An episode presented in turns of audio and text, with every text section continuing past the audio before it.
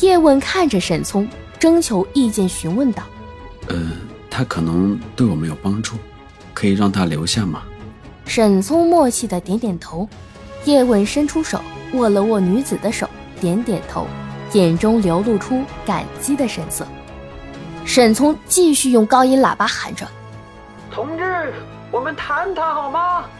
好好活下去，今后有什么困难都可以告诉我们。”同时，叶问派出一小部分警力，悄悄潜入这栋写字楼勘察，重点勘察男子所在楼层。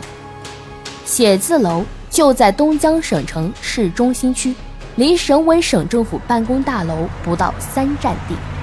写字楼有十层，而该男子正是在顶层。顶层总面积约一千多平方，顶层中部。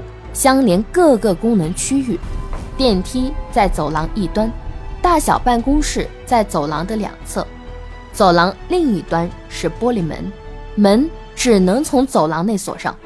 玻璃门外是阳台，其中阳台有一百多平方米，阳台属于公摊性质，因此没有什么人管理。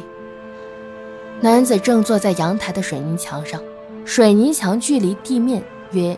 一米高，或许这便是阳台的入口了吧。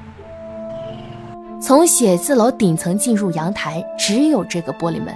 可是男子用无数块容易翻倒的砖块层层垒起，以遮挡门从走廊内往阳台外打开。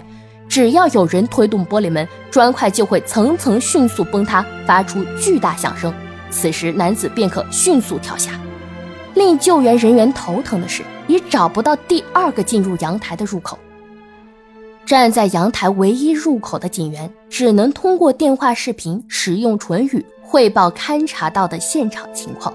有人率先动着嘴唇说：“我们推开玻璃门，最快速度冲过去，强行拉住他，然后结束救援。”叶问迅速活动嘴唇回应：“不行，耳朵非常灵敏，你们看，我们连升降梯都不敢用。”就怕被他听见，来个突然跳楼。视频前的警员们听了叶问的解释，面面相觑。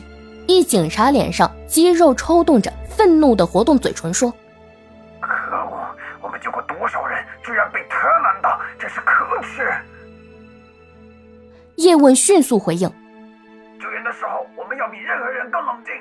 他一定是压抑太久了，本身就不比普通人。”也许想自杀的普通人死的愿望并没有那么强烈，更多的只能算得上是一种冲动，而他的死可能是抑郁式的，不是冲动的。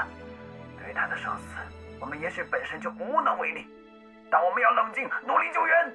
叶问接过沈聪的高音喇叭，诚恳低声地说：“同志您好，我是东江省人民警察叶问，我的叔叔也是一个盲人，他后天失明。”我叔叔也曾经轻生过，但还是挺过去了。现在是东江省人民医院的医生，同志，我相信你也可以的。男子摇摇头，懒得连声音都不愿发出，只是懒懒的动了几下嘴唇。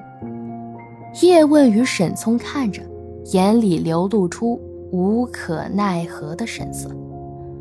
站在他们旁边的女子。做出疑惑的手势，叶问低痛般的压低了声音说：“他说早就活够了。”叶问无奈，诚恳的问。